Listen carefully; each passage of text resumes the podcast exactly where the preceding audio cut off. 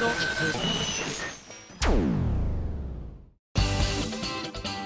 井あさみのシンガーソングゲーマー。皆さんこんにちは。今井あさみの SSG276 回目でございます。もうね夏も半ば過ぎましたかね。夏休みももうね半分ちょっと終わったところだと思いますので学生の皆さんはこれから慌てないようにねなるべく早めに宿題なんか済ませた方がいいですよなんて やらなかった私が言うのもどうかと思いますけれども。さあメール読みましょう。そうそう。ついに追憶の糸車が発売されてから皆さんからいただいたメールが届くようになりました。なのでね、まあ、あのいくつか紹介しようかななんて思ってます。ハンドルネーム満足先生です。どうもです。今井さんこんにちは。こんにちは。追憶の糸車買いました。とても良かったです。恐れ入ります。えテンションが上がる漆黒のサステインとはまた違って追憶の糸車は心がとても落ち着きます。風と猫のストーリアは心がウキウキします。聞いていてとても楽しい気分になります。えイベントの話にはなりますがゲーマーズ難波店さんのイベントに参加させていただくことになりました。今回のイベントは野球のユニフォームを着ていこうと思っています。自分の好きな球団のオリックス・バッファローズで行こうと思います。えー、暑い日が続きますがお体に気をつけてください。応援していますといただきました。今オリックスのユニフォームって何色だろう？私が知ってるのだと白と紺と黄色のイメージなんですけどあれからまた違うのかしら？あまり野球詳しくなくて。ごめんなさいね。私あの実はね、ロッテのユニフォームは持ってるんですけどね。マイユニフォームを。ただあの後ろに「ミンゴス」って書いてありますけれども皆さんもね中にもね持ってくださってる方いらっしゃるんじゃないかななんて思ってるんですけれども。じゃあ満足先生あれですね。あのこのメール読まれた時にはまだ大阪のあのイベントまだだと思うのでひょっとしたら声かけられちゃうかもしれないですね。あれ？満足先生ですか？みたいな。おおお家だったらごめんなさいね。ニコニコしといてください先生。あ合ってますね。あコントよりは黒に近いのかな？今写真見せてもらって、えー、新人選手入団発表記者会見っていうのに両脇にあまり拝見しないキャラクターがいるんですけど昔からこうでしたっけね？バッファローズのキャラって。なんか私が知ってたキャラとちょっと違う気がするんですけど変わったのかな？たまにほらリニューアルされたりとかするけど私の知ってる時期のとは違ったけどきっと変わったんでしょうね。なるほど。満足先生じゃあ私も楽しみにしてるね。難波亭さんってことはトークミニライブの方ですかね。お渡し会の方じゃないですもんね。なので前の方にいてくださったら多分すぐ分かると思うんですけど結構後ろまでね見えるのであのなるべく私も触れていきたいとは思うんですがあのすぐうっかりしちゃうからうっかりしてたらごめんね。あと触れてほしくない時は顔の前にバッテン出しといてね。絶対触れないから。次。こちらラジオネームピッタンさんです。ありがとう。ミンゴスこんにちは。こんにちは。追憶の糸車買いました。感想ですがものすごく心に響きました。ありがとう。え歌詞が僕の人生ととてもリンクしていてそこに切ないメロディーとミンゴスの歌声が合わさることでより胸の奥底まで届きましたよと。え普段から思い出だけで生きているようなところもちょっとあるのですが、えー、ここ最近は十数年ぶりの同窓会もあったせいか特に追憶にふけっていたので今の自分にはぴったりの曲でした。個人的にすごい。今世紀で一番心に響いた曲です。えミンゴスこの曲を届けてくれて本当にありがとうということでありがとうピッタンさん。今世紀って2001年から14年ぐらいですかね。14年おおナンバーワンですよ14年間で。結構すごいと思う。なかなかやっぱりその出た瞬間好きだなって思う曲はあってもやっぱトータルでこの数年間で一番好きって言っていただけるっていうのはすごいことですよね。いっぱい曲って世の中にあるからありがとねピッタンさん。そして続きまして。会員番号170番。6匹さんから頂きました。ありがとう。ミンゴさん。みゃほみゃほみゃ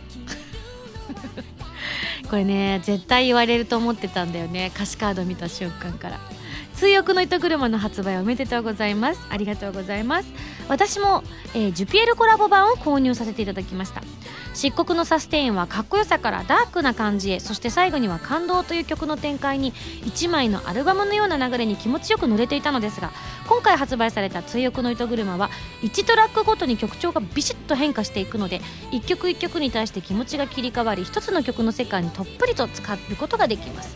いろんな角度から音楽を楽しませていただいているのでヴィーナスのハルモニアも大変楽しみにしておりますとありがとうございます。あ特にミャホミャホについては触れてないですね。結構ね評判がいろんな評判が高い曲になりましたよねミャホミャホ。なんて言うんでしょうね。えも言われぬ曲調でございます。この話したかもしれないですけれども。ねあのこの曲が歌えますよって資料いただいて。でその資料をね SSG スタッフでもあります順次がねなんと驚きの某エクセルなんちゃらオールで爆音で流しちゃったらしいですよ。発売の3ヶ月くらい前ですかね。デモの時点の状態でまだレコーディングも全然していない頃にあのこういう曲になりましたっていうのでもちろん浜田さんからねこうアシスタントの順次に届けられるわけですよ。でそれを順次がコーヒー飲みながらおしゃれにね喫茶店というか、まあ、某エクセルニャーラでカタカタやってたらしいんです。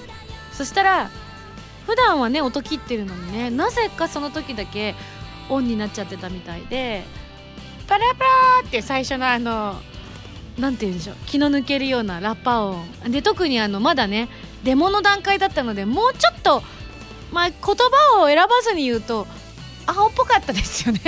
デモだから。音もまだ作り込んでなかったんでね。あれがね爆音で流れた後にみんなのところにね来てねすっごい悲しそうな顔をしながら「聞いてくださいよ。僕今日天使のマーチ爆音で流しちゃったんです」で遠い目をしながら言ってたのがすごく思い出深いですね。ぜひ皆さんもそのようなことのないようにあの完成版の天使のマーチは可愛らしくは仕上がってはいるんですがそれでもねどうした？って突っ込みたくなる感じになると思うので特に私の曲が好きだってねおっしゃってらっしゃる方って割とああいう曲調の曲は少ないものですから私は。驚かれられるんじゃないですかねお友達とかになのでぜひ気をつけていただきたいと思います。いやほんとね中毒性の高い曲なのでまあキャラソンなのでねジュピエルで歌ってるっていうのももちろんあるんですけど正直ねあの私今回ジュピエルにはキャラソンがありますってこうセリフ収録の時に言われたんですよねあそうなんですねでそれをあの GPL コラボ版の方に収録させていただくことになってるんですよってスタッフさんに言われてあそうなんですね。楽しみですって。結構前に撮っていたのでセリフ自体はでそうなんですねなんて言ってたけどジュピエルってあの早く皆さんにも遊んでいただきたいんですけども9月の25日にゲーム発売ですがもう予定取っていいよって七里さんがおっしゃってたんであの遠慮なく言わせていただきます。9月の25日発売でございます。もうね割とかっこいいシーンが多いんですよジュピエルさんは。部屋にいる時以外は。で趣味がねぬいぐるみ集めなんでちょっと可愛らしい部分もあったんですがでも普段のジュピエルさんをピックアップするとどうしてもやっぱりかっこいい一面をピックアップするのかなと思っていたのでまあ私もびっくりしましたね。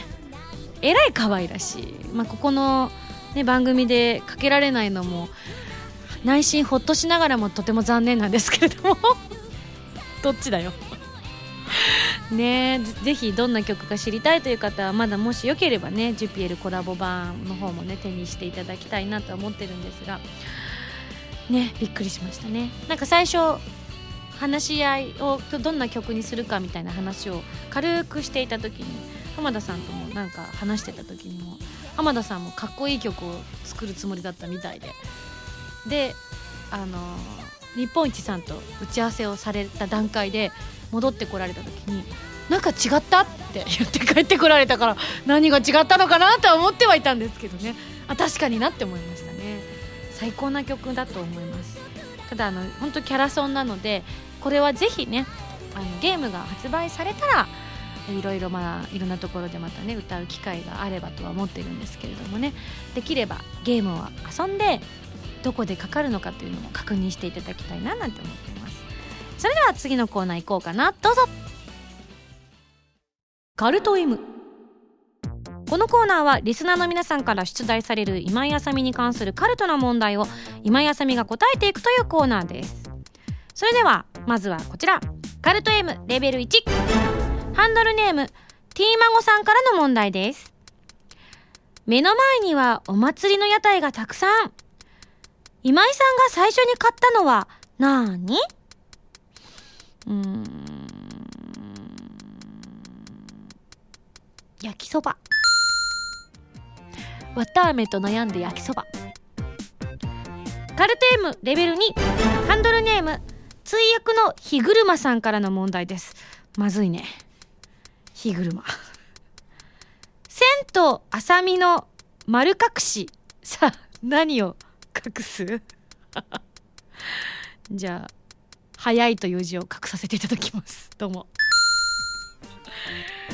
カルト M レベル3ハンドルネームベムさんからの問題です。投げ技。ミンゴスープレックスとはどんな技？なんかカズーとかが言いそうな名前だな。ミンゴスープレックス。よくなんかミンゴフとか私のね歌詞カードとか見て言うから。えー、どんな技？ミンゴスープレックス。あ分かった。うんと恐竜の肉が入ったスープ。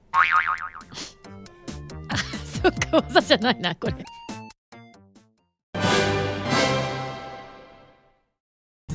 今井あさみの13枚目のシングル「追憶の糸車」が好評発売中です。タイトルチューンの「追憶の糸車」は神様と運命覚醒のクロステーゼエンディング曲になっています。ジュピエルコラボ版にはジュピエルキャラクターソング「天使のマーチ」やジュピエルボイスレター等も収録されていますよ。皆さんぜひ聴いてみてくださいね。今井麻美の14枚目のシングル「ヴィーナスのハルモニア」が2014年8月27日に発売されます。タイトルチューンの「ヴィーナスのハルモニア」は超次元アクション「ネプテューヌ U」のオープニング曲になっています。ネプテューヌコラボ版にはノワールボイスレターなどが初回生産特典には DLC コードも封入されています。皆さんぜひ聴いてみてくださいね。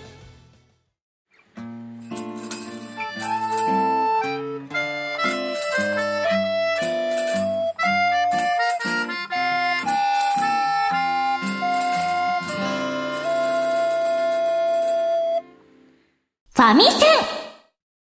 このコーナーはファミツー .com 編集部から派遣された謎の司令官みおちゃんがおすすめするゲームを真のゲーマーを目指す私今井あさみが実際にプレイして紹介するコーナーです。前回の指令書に書いてあったゲームは UBI ソフトさんから配信中のプレイステーション4プレイステーション3用ソフトバリアントハートザグレートウォーでございます。ね私も、えープレイさせていただきましたけれども皆さんも見ていただきましたでしょうか？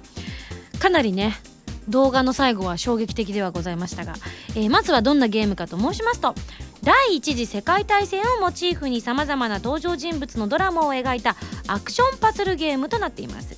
漫画のような可愛らしい見た目演出で戦争の重いストーリーを描いていきますということでそのギャップにね最初はちょっと面食らっちゃいましたけれどもあの本当にキャラが可愛らしくて私も最初戦争のゲームですって言われた時になんかちょっとうんそうなんですね。あんまり得じゃなさそうだなって思っちゃったんです。なぜならばほら私ねアクションとかシューティングとかそういうのあんまり得意じゃないから戦争のゲームって言われるとどうしてもいわゆる弾を避けたりとかっていうのを主軸に置いたゲームっていうのを想像してたんですけれども、まあ、どちらかというとアクションのそのなんてパズルの方が私が遊んだところは重きを置いていた部分もあったので実は撮影が終わった後にもうちょっと先が気になってその続きをやってみたんですけれども、まあ、その時には残念ながら主人公の人は何度も弾に当たって死にましたけどね。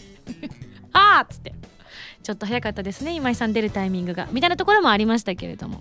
はい。あの何度も繰り返しできるのでそういった意味ではわーとは思うんですけれども例えばね失敗しちゃったとかあと私はうまくくぐり抜けることができたんですけれども土の中に埋まってた不発弾とかをね当たっちゃってバーンってなったとしてもちょっと手前からやり直すことができるのでそういう意味ではねあのこう苦手だなって方でも遊ぶことができるのかなっていうふうには思ったりしました。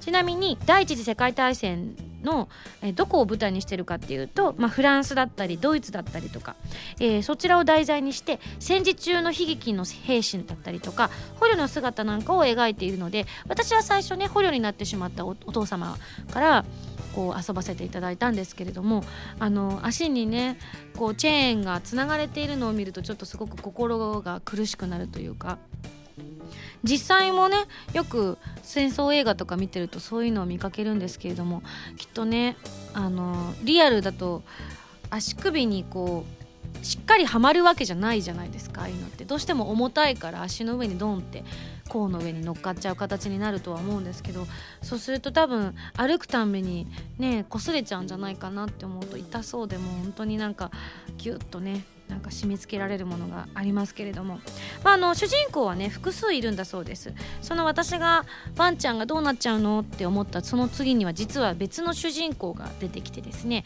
そのね数分前みたいな感じで字幕が出てましたけれども最後のところに。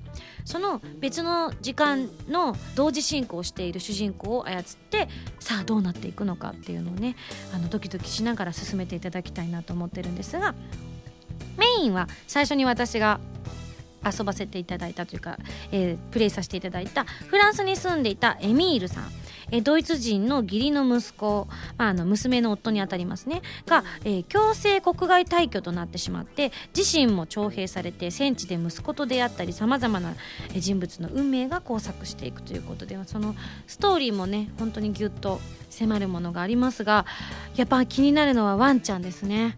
本当にあのワンちゃんがなんだろうなまだ全然序盤なのでどういう風な活躍を見せるのかっていうのもまだあまり見えてないですしその赤十字のねこうマークをつけていましたから救助犬だとは思うんですけれどもあのワンちゃんが一体どのような活躍を見せるのかはたまた私が最後プレイしたところでね上にいた戦車みたいなのにねこうわーって潰されてしまうのかもしれないと思うとあの先を進めたくないような気もするしでもあのきっとオープニングの画面でエミールと一緒に立ってたから大丈夫なはずだと信じたいっていう思いもありつつ本当はあのドキドキワクワクするような作品だと思います。本当にあの史実をのいろんな一編も見ることができるのでまああの切ない話ではあるんですけれども戦争っていうのは本当にできればねない人生というか世界であってほしいとは思うんですがもうここ何千何百年何千年と戦争していない地球上で戦争していない時間帯ってきっとなかったんですもんね。あの1秒単位とかではあるかもしれないですけど、まあ、基本はないので、うん、もう人間っていうものはそういう生き物なのかもしれないなとも思うしその反面でね今この日本っていうのがどれだけ平和なのかっていうのを知るためにもなんかこういうのにね最近やっぱりどうしても学生の頃って授業だったりとかいろんな形で触れる機会も多かったですからあと授業の時に戦争映画とか見たりとかっていうことを結構していたのでうんそういう機会も多かったんですけどだんだんやっぱりこう自分のこう趣味で選んでいった時にどうしてもそういう映画をあまり見なくなったりとかしてしまったり娯楽というかどっちかっていうと楽しい映画を見る機会の方が増えているような気がするのでそういった意味でもこういった史実に沿ったものを遊んでみるっていうのもそういうことを考えるいいきっかけになるのかななんて思いました。本当に戦争を知らない私が何を語るんだって自分でもね突っ込みたくはなってしまうぐらいなんですがただゲームとしてもすごくいい出来だなっていうふうに思いました。あの最初なかなかね×ボタンがアメリカのというか海外のゲームだと丸と×が逆というのでちょっと最初ね決定ボタンが×っていうのに戸惑っちゃいましたんですけれども、まあ、それを差し引いてもですねすぐになんか感覚をが体の中にスッと入ってくる感じがしたのであの皆さんも楽しんでいただけるのではないかなっていうふうに思いました。ぜひ、えーこちらのゲームダウンロードして遊んでみていただきたいなと思いました。それでは来週の指令書を開封したいと思います。じゃじゃん。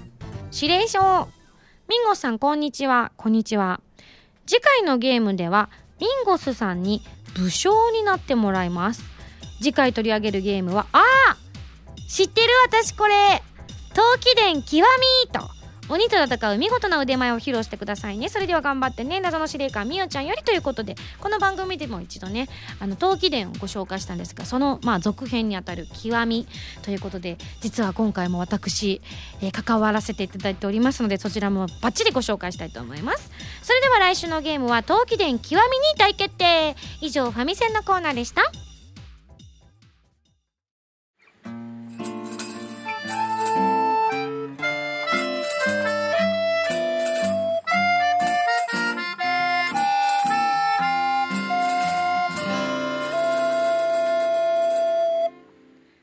世界征服コラボカードフェス。このコーナーはスパイクチューンソフトさんから配信中のプレイステーションビータ用の無料ソフト世界征服コスチュームフェスと番組のコラボレーションコーナーでございます。世界征服コスチュームフェスとはねあの先日この番組でもご紹介しましたけれども男子がほとんど滅亡した未来の世界を舞台に学生服メイド服職業服の3つの勢力に分かれて女性たちが戦う争うというオンラインアクションカードバトルとなっております。私今やさみ今回職業服のコードネーム MB として大人っぽい魅力ムンムンで出演させていただいております。中の人はそんなに魅力はないだろうってふざけんな。はいどうも。でも MB は素敵なんです。大人っぽいんです。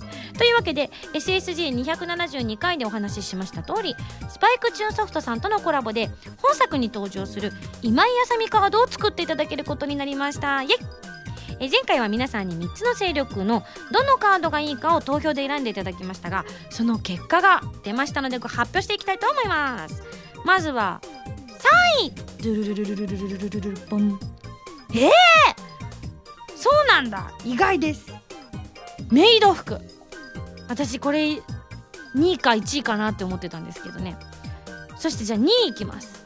2位はドゥドゥドゥドゥドゥドゥドゥボン。学生服。あら。ということは MB が所属している。1位は職業服でした。なんとびっくりですね。一番来ないと思ってたんですけどね。MB がいるから特にと思ってたんですが。ちなみに職業服の内訳は1位 OL2 位巫女さん3位アイドル。時点で不計算だったそうです。これ皆さんが書いてくださったんですかね？あそうなんだ。今回職業服に関しては皆さん選んだ上で投票してくださってたみたいなのでこの1位が OL っていうことでなんだと？あただあの今回あのこの中からまた皆さんに投票していただこうと思っております。なので2回目の投票をしたいと思います。2回目の投票は職業服の勢力の中でどんな絵柄にするかということで今やさみカードの服のコスチュームが1番は OL2 番みこさん3アイドルの3択の中からやりたいと思います。あれだね。みこさんはイメージつくけど OL とアイドルってその人次第だよね。さあ、まあ、そんな中から皆さんがねこれだと思うものにぜひ投票してください、えー、2回目の投票は本日この後からスタートします。応募締め切りは8月の31日日曜日23時59分まで。あ夏休みの宿題とほぼ一緒の締め切りですね。えー、お一人1回の投票でお願いいたします。皆さんふるって投票してくださいね。ちなみにこの投票は姉妹番組「原由美のまるラジオ」の方でも行っておりますのでぜひそちらもご参加いただきたいと思います。さあ一体由美さんはねどのカードになったのか私も楽しみでございます。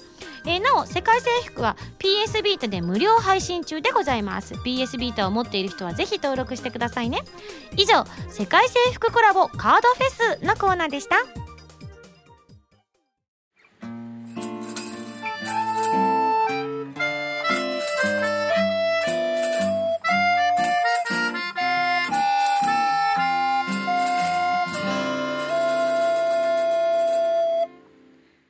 47都道府県への道。このコーナーは私今やさみが日本全国でライブを行って47都道府県での制覇を目指していくコーナーでございます。というわけで皆さんから届いた全国各地のライブ会場イベント情報などをご紹介していきたいと思います。そういえばなんかあれですね。ライブ会場のメールはかなり来るんですけれどもイベント情報もしくはイベント開催者様からのメールってまだ来てないですねあまり。さあメール読みましょう。会員番号1139番稲取不足さんからいただきました。いつもありがとう。ミンゴススタッフの皆さんこんにちは。こんにちは。せっかくなので東京でも新たな会場をと思いメールをお送りしました。私が今回ご紹介するのは東京都の吉祥寺にありますサムタイムという食事やお酒も楽しめるジャズライブハウスです。吉祥寺がジャズの街と呼ばれているのはご存知でしょうか？このお店はその代名詞を作り上げたと言われており来年でなんと40年目を迎える老舗なのでございます。店内はアンティーク雑貨が飾ってありレンガ調の壁に囲まれている暖かく落ち着いた雰囲気に包まれています。座席は80席程度なのでいつもとは違う距離感であさみさんの音楽を楽しめるのではないでしょうか。ちなみにステージはお店の中央にあるのであさみさんやプラス A の皆さんを360度視覚的にも楽しむことができます。今まで歌われてきた楽曲のジャズアレンジなど聞いてみたいなという思いでこのライブハウスを紹介しましたよ。大人な空間でのジャズライブいかがでしょうか？いいですね。ただ80名か。チケット代5万円ぐらい取らないと。高いな。でもそのくらいになっちゃいますねこれ。もしくはバンドメンバーがあの有志のみみたいな感じだったらできるかもしれないけどみんなギャラは払えないけど来るみたいな。でもあの人とかあの人とか来そうですけどね。誰とは言いづらいですけどあの人とかあの人とかあの人とかは行く行くって言って来そうですけどね。どうなんでしょう。そっかいいですね。ただ360度か。でも座った席は同じだからくるくるは回れないから。角度は一緒かななんて今へりくつ言ってますね私は。想像しちゃったんですよ。なんか円形劇場みたいにぐるぐる回るのはね。違いますね。なるほどね。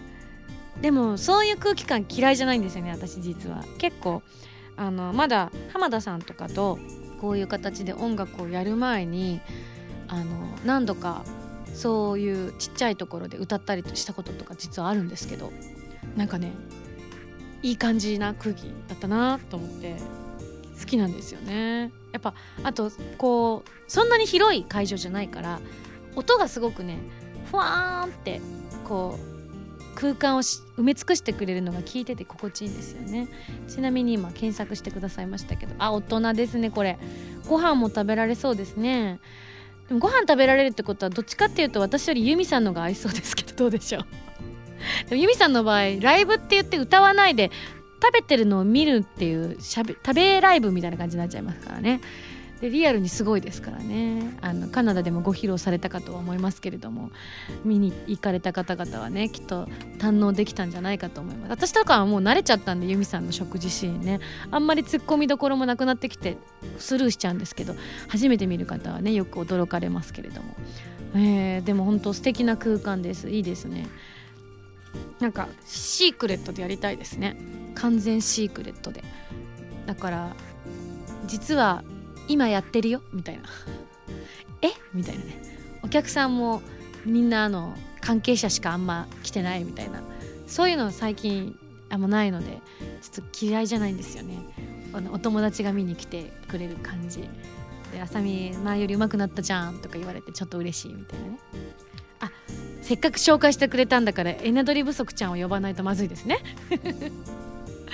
はい続きましてこちらはペンネームアドレナリンコさんから頂きました。ありがとう。今回ミンゴスにおすすめしたい、えー、石川県の会場は小松芸術劇場うららです。なんかお名前可愛らしい感じですね。うらら。大ホールは851席歌舞伎やオーケストラ演劇に講演会などさまざまな公演が可能です。客席は和のテイストをふんだんに取り入れてまるで現代の歌舞伎小屋といった感じなんですよ。小ホールは250席とコンパクトな作りでより音響性が高い作りとなっています。JR 小松駅の目の前に立っているのでアクセスも便利です。名物としてはあの松尾芭蕉も食したと言われる小松うどんが有名なんです。霊峰白山の伏流水により生み出された、え細く程よいコシのある麺と透明感のあるだしは、えー、絶品でございますということでぜひ石川県でライブしてみましといただきました。石川行きたいなもう石川行く時は絶対もうめぐちゃん連れてくけどね。池田のめぐちゃん一緒に行こうっつって誘ってあの司会とかやってほしいですけどね。もう石川は最近はねもうあのやってないですけど石川の FM 放送局に10年以上勤めてたのかな？ちょっと私も今パッと年数とか出てこないですけども長いこと勤めてて本当に私も一度ね出させていただいたことあって思い出深い土地でございます。本当に食べ物が何食べても美味しくてねいいところだなとあの夏が暑くて冬が寒いって言っててそこはちょっとドキッとしましたけれども。なのでねただこのうららは室内ということなので冬でも寒くなさそうですけどね。あ本当だ。綺麗なところだね。和の感じ。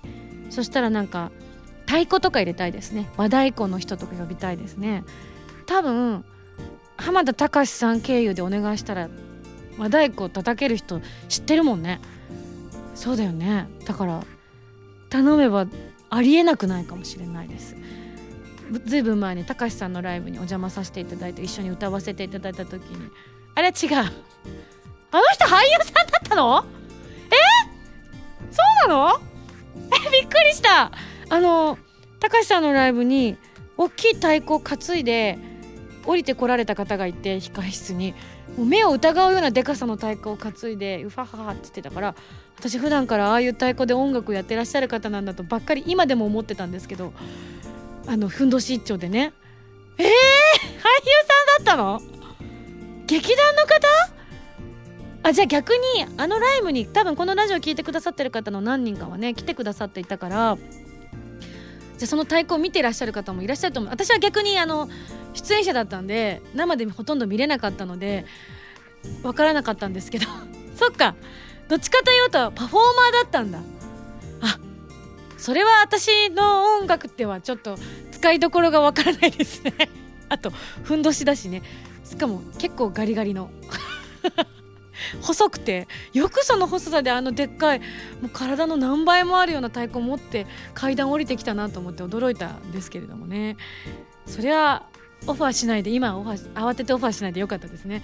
あのこの音楽の音弾いてくださいって叩いてくださいって言ったら動揺されちゃいますもんねきっとね。ちなみに先ほどの霊峰白山みたいですね。いや地名って難しいね。ぜひ振り仮名振ってね。え続きまして。藤戸来長さんからです。どうも。今井さんは温泉とか好きでしょうか？好きです。私は温泉というか広い湯船が大好きで足を伸ばせるだけで満足してしまいます。さて九州で温泉といえば湯布院が有名ですがその湯布院にある大分県でライブなんてどうでしょうか？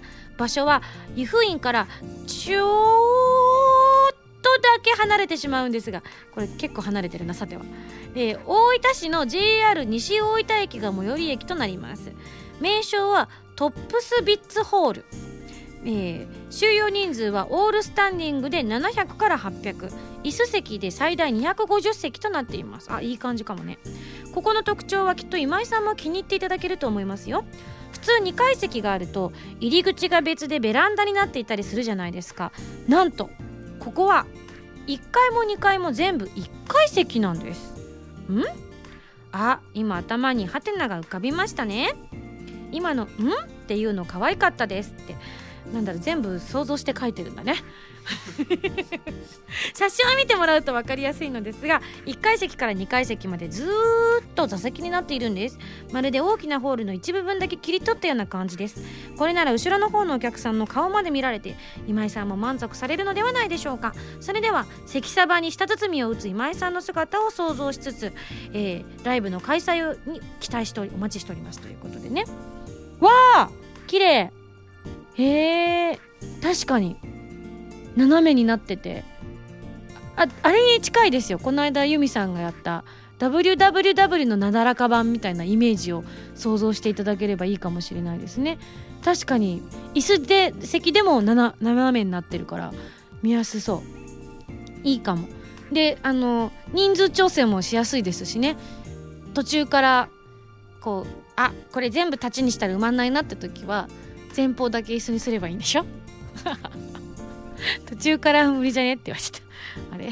でもほらスタンディングにするんだったら一緒かなって思って。あれ？おかしいな。乗ってくると思ったんだけどな。次行こう。ラジオネームみつきさんから頂きました。ありがとう。先日のあるあるシティでのトークミニライブ参加させていただきました。ありがとね。そのトークパート内で阿蘇でライブをしてほしいという話になったのでぜひ私からも阿蘇をおすすめさせていただきたいと思います。熊本ですね。阿蘇には野外ステージアスペクターというところがあるんです。阿蘇の大自然に囲まれた素敵なステージとなっていますよ。えーとキャパは、えー、約2万人。かっこ最大5万人ですが。なるほどね、うん、というのは冗談でここまで大きくなくとも他にもライブ会場たくさんあります。よかった。えー、ウッドサイドベイシーというジャズやビッグバンドアコースティックライブにも使えるところやもし野外でライブをされる場合阿蘇フォークスクールという一般に開放されている旧小学校跡なんかも良いかもしれません。ぜひ阿蘇でのライブご検討くださいと。余談になりますが私は熊本に実家があるのですがいつもミンゴスさんが九州でライブをされるのに合わせて帰省しているんです。というわけでぜひまた帰省する機会を作ってください。こう言われると弱いな。確かにな。なかなかねあの地方の人ってわかると思うんですけど私も山口なんでなんか機会がなかったりとかこう必ずいついつは帰るって決めないとねなかなか帰らなかったりする人が多いんですよね。私もそうですけれども。確かにねライブがあるから帰るよなんて言うとご両親喜ばれるかもしれないです。ちなみになんかあのお家みたいなところですね。これはどこのホールかしら？あこれはウッドサイドベイシーのところですね。なんだろう。本当にあのあイメージだと前に札幌で発売記念イベントやった感じのやつのもうちょっとお兄ちゃんちって感じです。イメージわかるかな？ぜひ皆さんもググってみてください。はいというわけでありがとうございます。はい皆さんからですねどんどんまだまだライブやイベント情報なんかお待ちしておりますので送ってきてくださいね。ちなみに私がライブやイベントをやった場所が一目でわかる地図を公開中でございます。ツイッターのハッシュタグシャープ MNGS47 を使って皆さんの意見を集められるようになっておりますのでぜひご協力ください。以上47都道府県への道でした。原由実の fourth シングル「Rose on the breast」が好評発売中です。タイトルチューンの「Rose on the breast」は神様と運命覚醒のクロステーゼエンディング。カップリングの「In the Rain」はコープスパーティーブラッドドライブオープニングになっています。DVD 付き版には「ローズ・オン・ザ・ブレスト」ミュージックビデオも収録されています。皆さんぜひぜひ聴いてみてくださいね。私今井あさみがいろいろなゲームに挑戦したり曲を作ったりする歌とゲームをテーマにしたラジオ番組「今井あさみのシンガーソングゲーマー」私の新曲がいち早く聴ける期間限定視聴コーナーはファミツー .com だけで配信中なのでぜひチェックしてくださいね。今井あさみの SSG ファミツー .com で毎週土曜日0時より配信中です。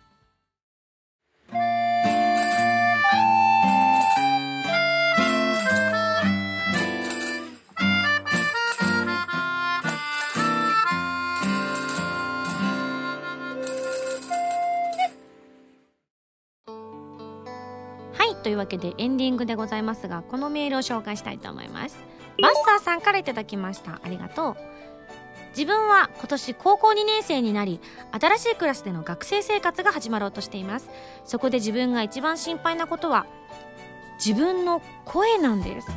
自分はよくあこれさっき私の「千と千丸のにゃにゃにゃにゃ」ってやつのやつで出てきましたが「えー、千と千尋の神隠し」のカエルだったりとかあとハウルのカルシェファーの声に似ていると言われています。このままではこの声のことをいじられてしまうかもしれません。1年の時にはそうなったんです。今井さん何かこの声をうまく隠す方法か直し方ありましたらぜひ教えてください。いや直す必要なんて全くございません。画集院さんの声って素晴らしいですよね。あの私ももともとね画集院さんって別の名前で活動されてた時にはあんなに声優さん向きの方だって知らなかったんですよね。であのそれこそジブリ作品に出るようになってからうわなんてこの魅力的な声の人なんだろう。誰がこの声やってるんだろうと思ってもう即調べたもんでしたよね。もうそれが画集院さんだったってことであのあのみたいな。あの有名な眉毛のあのっていう。いや素晴らしい才能だと私は思うんだけどな。あまあでも若いね特に男の子とかだと気にしちゃうかもしれないけど絶対いずれそれ武器になりますから大人になったら。例えば会社に勤めるようになったりとかした時にあの絶対に取引先の人とかに覚えてもらいやすかったりとかそこをフックにねよく言われるんですよ「あの千と千尋のカエルに似てるって」なんて話からなんかいろいろ話がね展開したりとかするから今はそうやって友達同士って若いからからかったりするかもしれないけどいずれ絶対に武器に絶対なりますから安心してね。なんなら、まあ、あの交わし方とかは私も分かんないですけれどもあのなんなら極めちゃえばモノマネでね。あのそしたらみんなおおってなると思いますよ。全然気にすることないと思います。いや素敵な特技だと思いますよ。はいそれではここで皆さんにお知らせをしたいと思います。11月22日に横浜アリーナで開催されるアニマックスミュージックス2014横浜 supported by スカパーに私今井麻美が出演させていただくことになりました。チケット情報などはアニマックスミュージックスの公式サイトをご覧くださいね。そして11月1日にはアーリーウィングのイベントアメージングソウルフェス2014フィショーが開催されることになりました。ZEP 東京でありますのでぜひ遊びに来てください。そして13枚目のシングル「追憶の糸車」絶賛発売中です。そして14枚目はもうすぐですね。8月の27日ヴィーナスのハルモニア発売です。ぜひぜひ、えー、どちらもねあの素敵な楽曲になっておりますのでご購入いただければ嬉しいななんて思っております。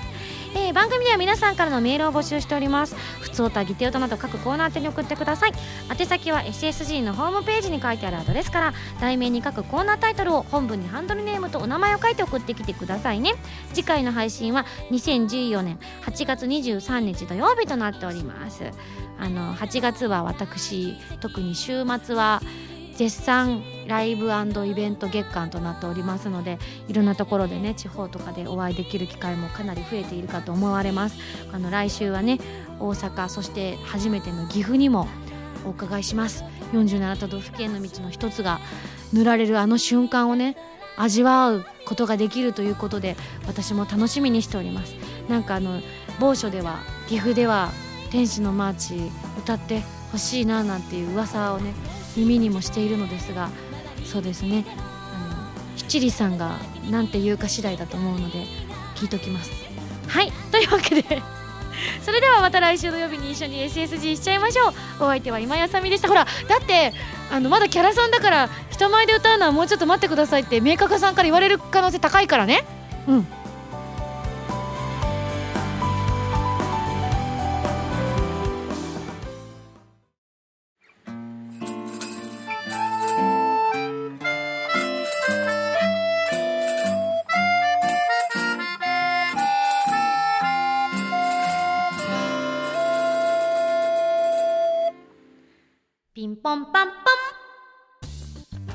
告知でございます。今回は本当に緊急でございます。というのもなんと先日の「追憶の糸車」の発売記念イベントで今井さんがポロリをしてしまうという大事件が発生いたしました。もちろんあの中身をポロリしたとかそういうことではございません。そうなんです。